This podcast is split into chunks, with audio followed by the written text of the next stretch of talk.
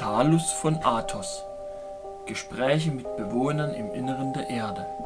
Auszug aus Buch 1 Die Offenbarung von Alf Jasinski. 24. Dezember 2003 Die Einfahrt gestaltete sich wie immer, bis auf die Tatsache, dass wir unten mit einer Röhrenbahn weiterfuhren – wir erreichten innerhalb 15 Minuten ein Gebiet, das scheinbar nur aus kargen Felsen und einem kleinen Haus in einem schmalen Tal mit wenig Vegetation bestand.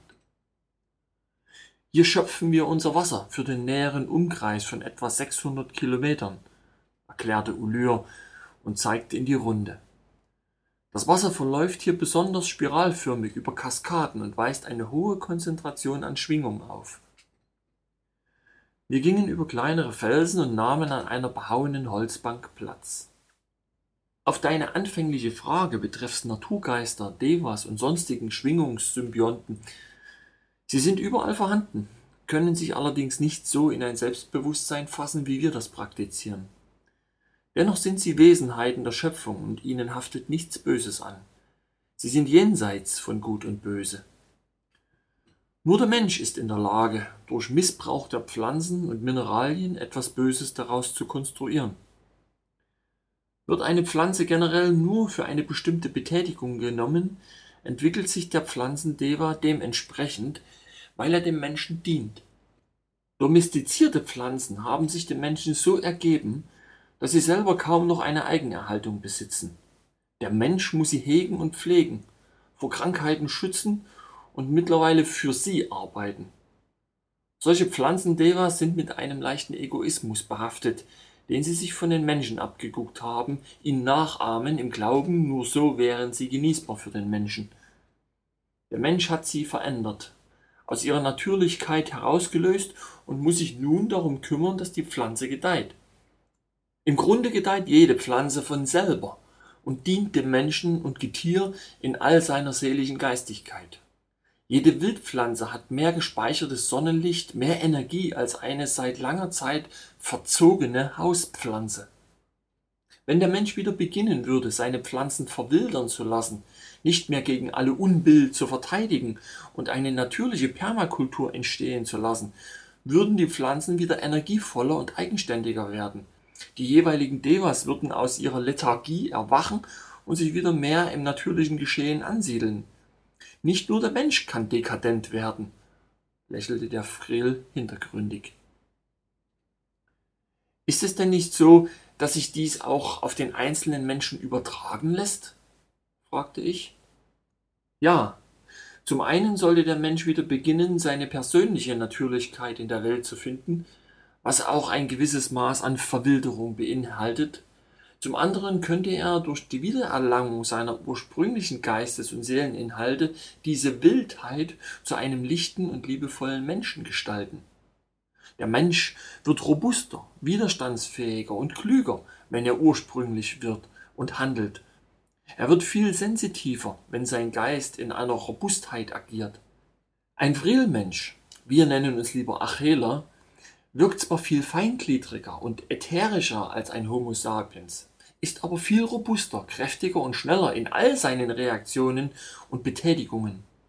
Unser Volk lebt seit Jahrtausenden in einer natürlichen Symbiose mit der Umwelt, auf kleinen Gehöften der Selbstversorgung und Familienlandsitze im Einklang mit den Naturgeistern und Energien mannigfaltiger Lebenserscheinungen.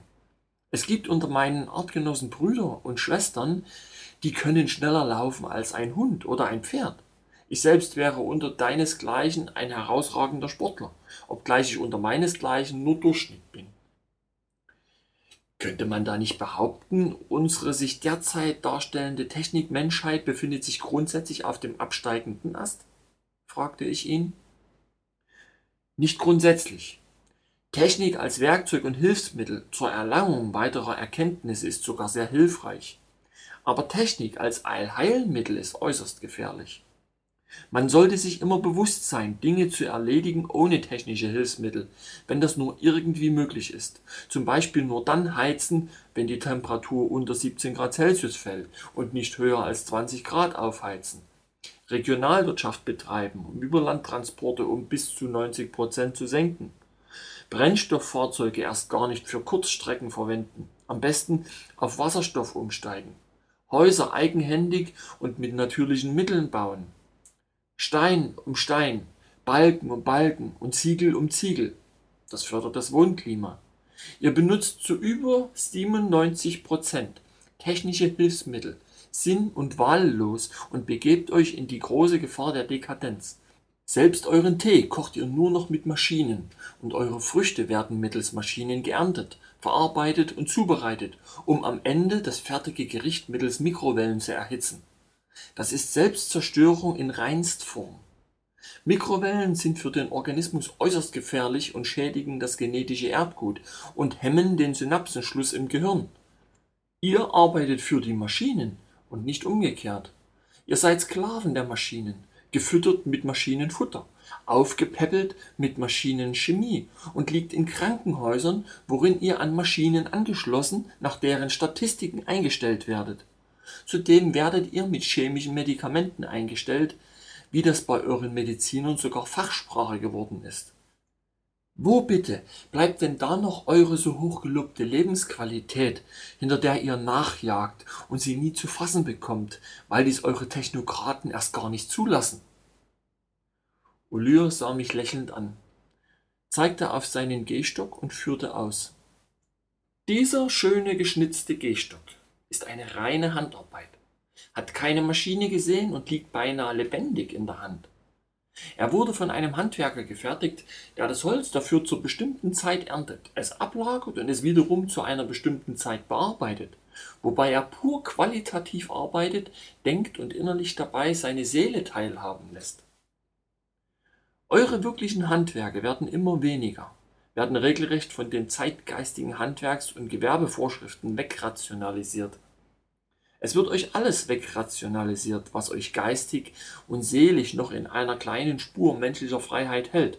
Ihr werdet regelrecht in eine Unfreiheit hineinmanövriert, worin ihr letztendlich weiter nichts mehr sein werdet als chemisch manipulierte Mechatroniker, worin Individualität, Qualität und Seelenheil ganz bewusst in neue Wortkreationen verdreht werden. Seelenheil wird disqualifiziert als unbrauchbare Gefühlsduselei, Qualität als antiquar nostalgisch verschmäht und Individualität als eine schädliche Philosophie von Systemkritikern unter Therapiezwang gestellt.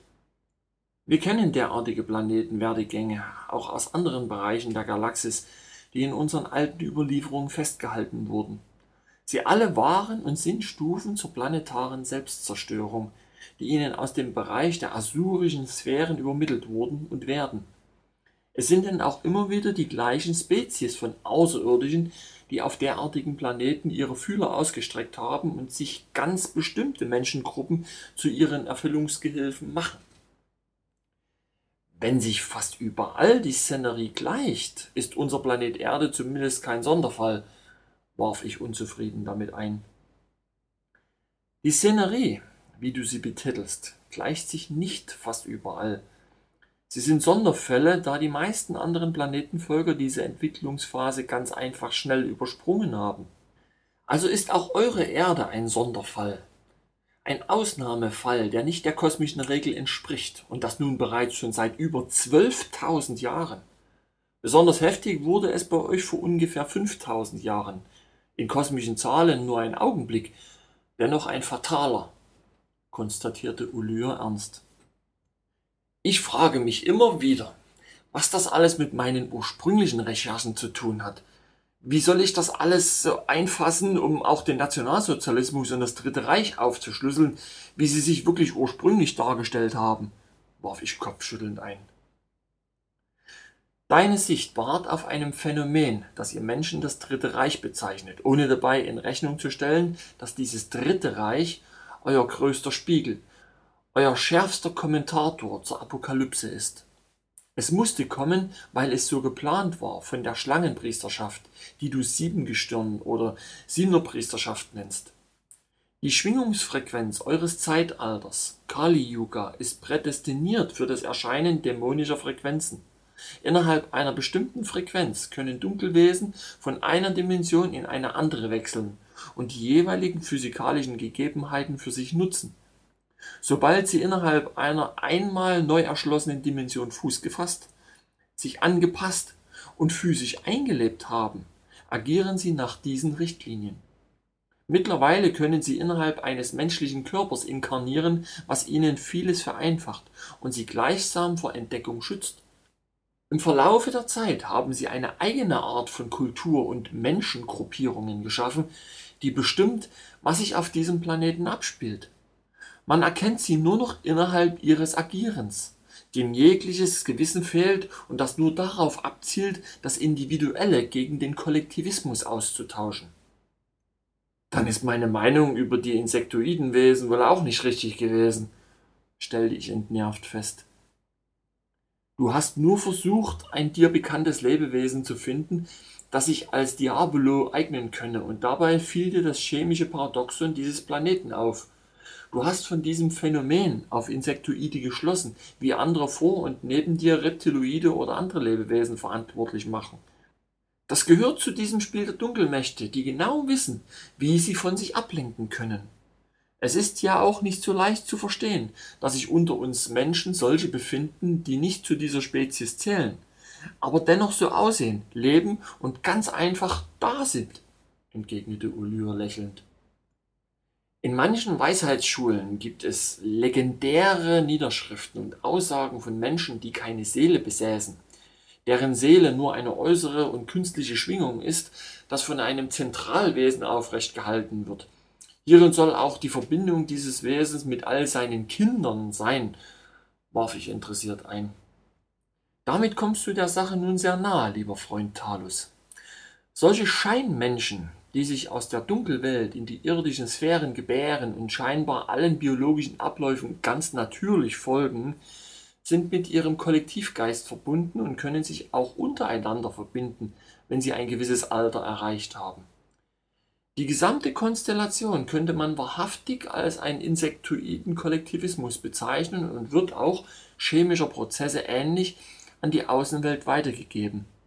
Tatsache ist, dass es unter euch Menschen welche gibt, die ein untrügliches Gespür für solche unechten Menschen haben, es aber nicht treffend definieren können. Auch viele Mystiker, echte Esoteriker und einige neuere psychische Heilmethoden sind in der Lage, einen echten von einem unechten Menschen zu unterscheiden. Dazu muss ich noch anführen, nicht alle unechten Menschenwesen, die aus den Dunkelbereichen kommen, behalten ihre ursprüngliche Wesenslage aufrecht. Manche wenden sich dem Lichtbereich zu, erkennen das göttliche Prinzip und weigern sich fortan, für den Dunkelbereich zu agieren. Solche Menschenwesen opfern sich zumeist für das Greifen der lichten Wahrheit. Sie erhalten von nun an die Möglichkeit, sich im Reigen der kosmischen Inkarnationsprozesse einzureihen, um irgendwann zu einem echten Menschenwesen zu werden. Also nicht alle Dämonenmenschen sind eine wirkliche Gefahr für uns Menschenwesen. Manche werden zu Helfern der menschlichen Sache. Das alles darf aber nicht ablenken von der Gefahr der menschlichen Seelenversenkung, der Plan der Dunkelmächte hat zum Inhalt, die menschliche Seelenenergie als Trägersubstanz zu benutzen, um gänzlich in den irdischen Welten Fuß zu fassen. Was sie nicht begreifen, sie können keine echten Menschen werden, sondern immer nur auf einer Menschenseele reiten. Für eine Menschenseele ist das eine Qual, die in alten Schriften mit der Hölle beschrieben wird. Der Frill oder Achela sah mich aus seinen grauen Augen an den Kopf leicht geneigt. Sich auf seinen Gehstock stützend erhob er sich und bat mich, ihm zu folgen. In einem kleinen Nebenraum hieß er mich setzen. Olyr stellte an einem kleinen Gerät etwas ein und fügte hinzu. Das ist ein Informationsspeichergerät, das es uns ermöglicht, den Oberflächenmenschen gewisse Informationen zukommen zu lassen. Innerhalb eines Wellenbereichs, der von euch nicht bewusst wahrgenommen werden kann, lassen wir gelegentlich Informationen in euer Nachrichtensystem einfließen, die euch wieder etwas aus eurer Lethargie herausziehen.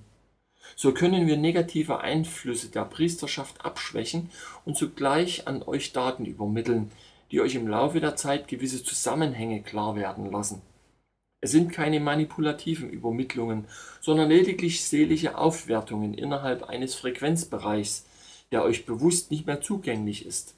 Er wurde euch aberzogen, um es mal einfach auszudrücken. Nach etwa zwei Minuten schaltete er wieder an dem Gerät und sah mich erwartungsvoll an. Da ich nicht wusste, was er erwartete, fragte ich ihn. Nun, ich habe dir eine einzige Information überspielt, die sich in nächster Zeit in Wirkung bringen wird. Was wir tun, ist innerhalb unseres Aufgabenbereichs, der uns von uns höher stehenden Kosmoswesen übertragen wurde. Im Universum arbeiten alle Menschenbereiche zusammen, unterstützen sich gegenseitig, um die kosmische Hierarchie in ihrer Ordnung zu gewährleisten. Jede Spezies hat eine bestimmte Aufgabe, und je höher eine Spezies in der kosmischen Reifehierarchie steht, desto ausgefeiltere Aufgabenbereiche kommen ihr zu. Wir wissen nicht, wo sich die Hierarchie an ihrer Zuspitzung von der physischen in die geistigen Sphären verlagern. Wir wissen nur, dass unsere obersten Wesenheiten sich sowohl körperlich als auch geistig vergegenwärtigen können und so ihre Order nach unten weitergeben. Manche Wesenheiten sind uns geistig so hoch überlegen, dass wir ihre Geistesinhalte und Macht nicht einmal erahnen können. Dennoch unterstützen sie nicht in einem moralischen von oben nach unten, sondern in einer brüderlichen Achtung und Pflege göttlicher Schöpfungsdynamik, wozu auch die Erdenmenschheit gehört. Denn auch wir betrachten uns schon seit langem als solche.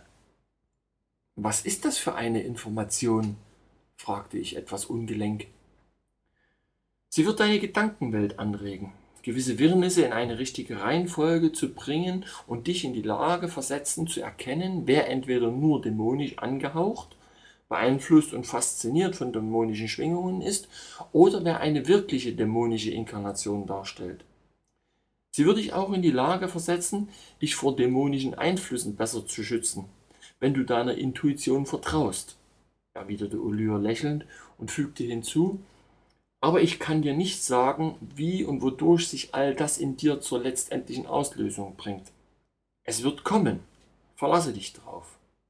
Und es wird bei vielen anderen Menschen gleichsam eine Wirkung erzielen. Vieles hört sich so fantastisch, so pur spirituell an, dass ich mich immer wieder frage, wie ich das meinen Mitmenschen übermitteln kann, ohne religiös oder abgehoben zu wirken.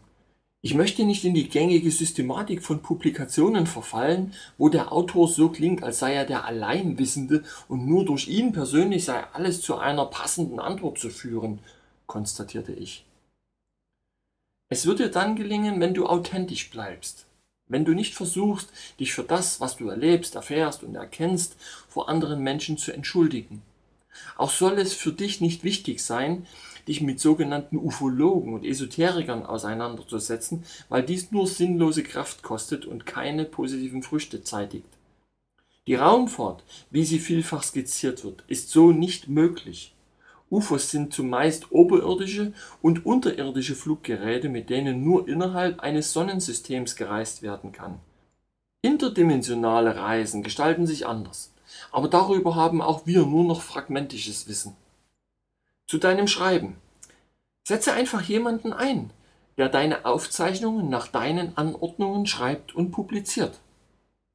Seine Antwort leuchtete mir ein. Dennoch schienen in mir noch einige Fragen zu warten, die ich in diesem Moment nicht formulieren konnte. Irgendwie verspürte ich plötzlich Hemmungen gegenüber Ulyr, ihn Dinge zu fragen, die ihn vielleicht nur amüsieren und mich ziemlich naiv dastehen ließen. Er sah mir an, dass ich noch Fragen hatte, und sagte dies auch. Ich weiß nicht, stieß ich hervor. Da wären schon noch die ein oder andere Frage, aber möglicherweise sind sie so dumm, dass es mir dann peinlich wäre. Nichts ist dumm, Talus. Und peinlich kann einem nur etwas werden, wovon man schon vor dem Aussprechen weiß, dass man sich wissentlich und willentlich daneben benimmt, forderte er mich auf. Also gut, seufzte ich. Ist es falsch anzunehmen, dass wir Menschen so eine Art Wirt für einen Symbionten namens Seele sind? Man kann dies schon so bezeichnen. Die Seele benötigt immer ein passendes Gefäß, beziehungsweise der sich zu inkarnieren versuchende Geistfunken sucht sich ein adäquates Objekt im stofflichen Universum. So sind denn auch alle Schöpfungen wie Pflanzen, Tiere, Mineralien und so beseelt und zum Teil mit einem eigenen Bewusstsein ausgestattet? Richtig, Talus. Wenngleich nur in einem Menschenwesen sich das kosmische Bewusstsein zur Gänze in sich selbst entfalten kann. Beim Tier grenzt dieses Bewusstsein in einem planetaren und archetypischen Triebbewusstsein. Bei der Pflanze schwebt das Bewusstsein außerhalb ihrer Verkörperung und im mineralischen Reich schläft das Bewusstsein durch die Dimensionen.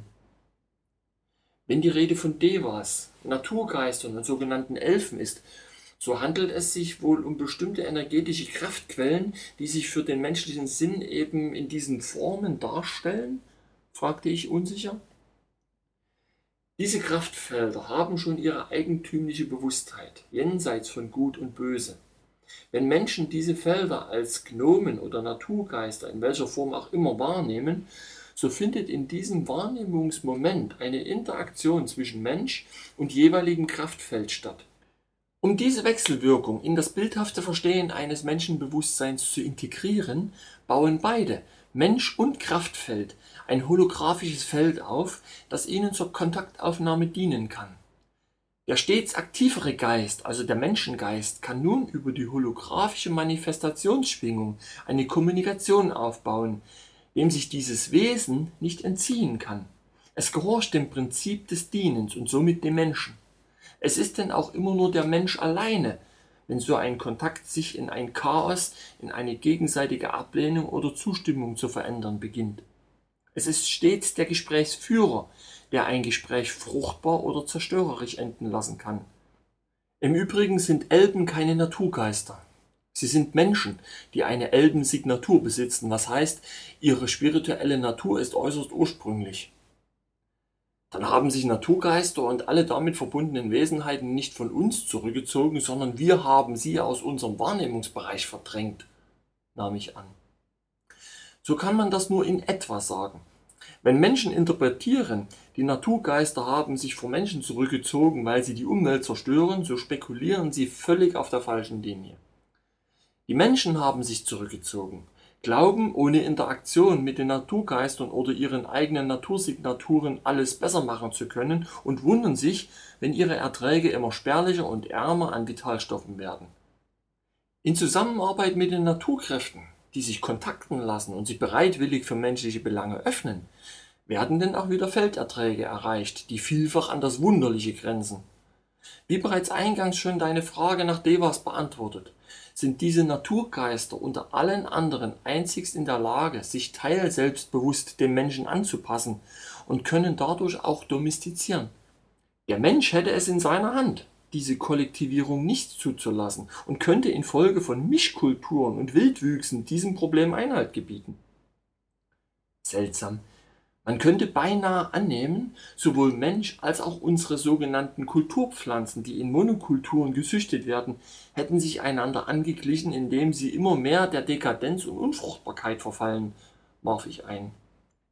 Diese Erkenntnis greift ja bereits seit einiger Zeit bei einigen deiner Spezies, die bereits wieder auf eine Renaturierung sowohl der Pflanzen als auch der Menschen hinweisen und hinarbeiten. Werden es mehr, die so denken, lässt sich ungeahnt viel daraus entwickeln. Aber dazu muss man der Priesterschaft auch die Stirn bieten, denn die wird alles nur erdenklich dazu beitragen, diese Modewelle zu diskriminieren und wieder abzuschaffen. Auch hier liegen Verantwortungen und Aufgabenbereiche für jene Menschen, die sich innerhalb dieser Ebenen engagieren. Man muss sie von allen anderen Seiten unterstützen. Ihr müsst euch untereinander unterstützen, auch wenn einer den anderen inhaltlich noch nicht komplett versteht, weil ihr euch alle auf sogenannten Neufeld bewegt und noch lernen müsst. Andersdenkende respektieren einander mittlerweile mehr als in früheren Zeiten.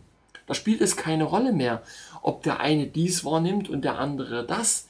Sie wissen aus Erfahrung, dass nicht jeder alles wahrnehmen kann und sich die gesamte Wahrheit dennoch in allen Erscheinungen als Gesamtbild abzuzeichnen beginnt. Eine letzte Frage für heute. Nehme ich euch wahr, aber andere Menschen nicht? Hm, es ist anders, Talus. Sei sie jetzt zum Beispiel deine Frau hier, würde sie mich natürlich wahrnehmen, weil ich in eurer Frequenz existiere. Aber auf der Frequenz meiner ursprünglichen Heimatwelt würdet ihr weder mich noch meinen belebten Heimatplaneten so wahrnehmen, es sei denn, es ist euch gegeben, sich in unsere Schwingungsebene zu begeben. Natürlich sind wir schon zu lange hier auf der Erde und selber schon dieser Schwingungsebene so weit ausgerichtet, dass wir uns auf unseren ursprünglichen Heimatplaneten wohl nicht mehr ganz ohne Probleme einschwingen könnten. So läuft dies übrigens im gesamten Kosmos ab. Klingt kompliziert, ist es aber nicht, erwiderte Ulyr und erhob sich. Es wird Zeit, dich wieder heimzubringen. Deine Familie erwartet dich schon sehnlichst. Feiert euer Fest Christi Geburt so, wie es für euch am erhabensten ist, verabschiedete er mich am Aufzug. Es sind diese Treffen mit diesen anderen, die ich mittlerweile in einer Art der Gewöhnung erachte und gar nicht mehr so anders sehe.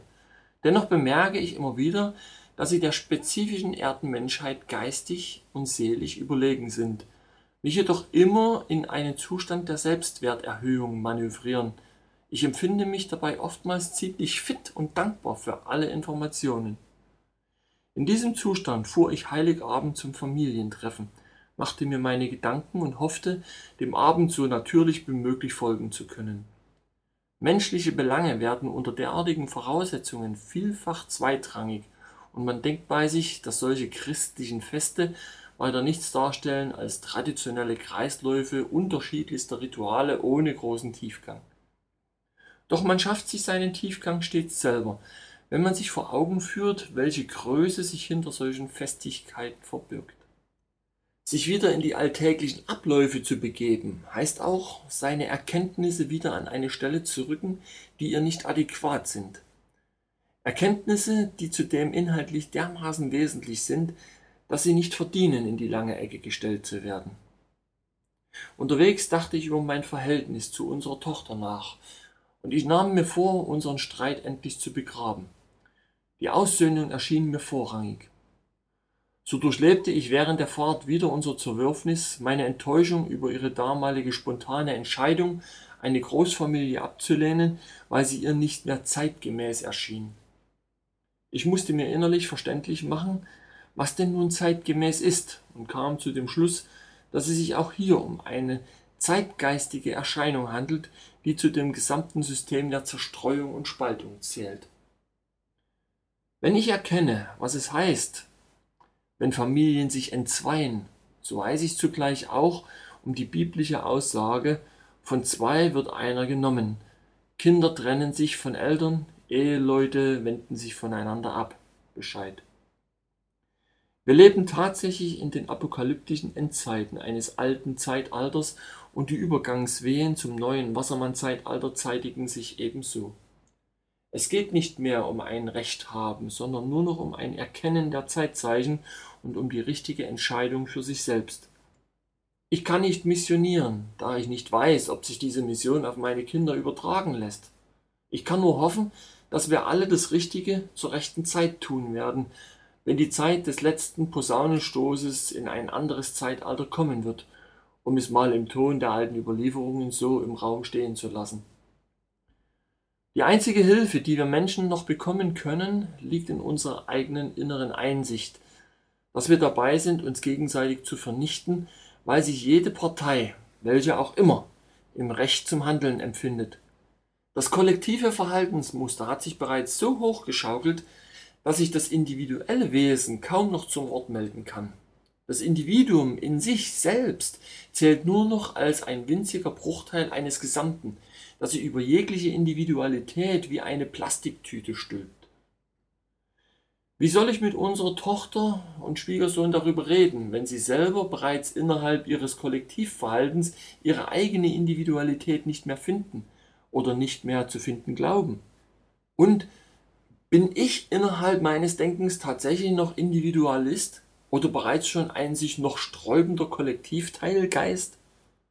Aus meiner eigenen persönlichen Sicht und aus meinem tiefsten Empfinden heraus kann ich sagen, noch immer ein Individuum zu sein, das einen immer besseren Überblick über das Weltgeschehen bekommt. Aber wie sehen mich meine Familienangehörigen? Und vor allen Dingen, kann ich deren Sicht annehmen, auch wenn sie mich zu einem Andersdenkenden macht. Annehmen kann ich nur das, was mir mein Gewissen klar als annehmbar aufschlüsselt. Was ist, Wenn ich aber etwas annehmen soll, wogegen sich mein Gewissen vehement sträubt, ich weiß bereits, wie ich mich entscheiden werde. Meine Entscheidung bedarf keiner großen Anstrengung mehr. Es ist nur das Ich, das Ego, das sich voller Sorge um seine Beliebtheit bei den Mitmenschen und Familienmitgliedern sträubt. Meine Seele sagt, ich kann und werde nur so handeln, wie es für mich und meine Mentalität am natürlichsten ist. Ich bleibe im Lichte der kosmischen Prinzipien, wie immer sie sich für mich auch zeigen mögen.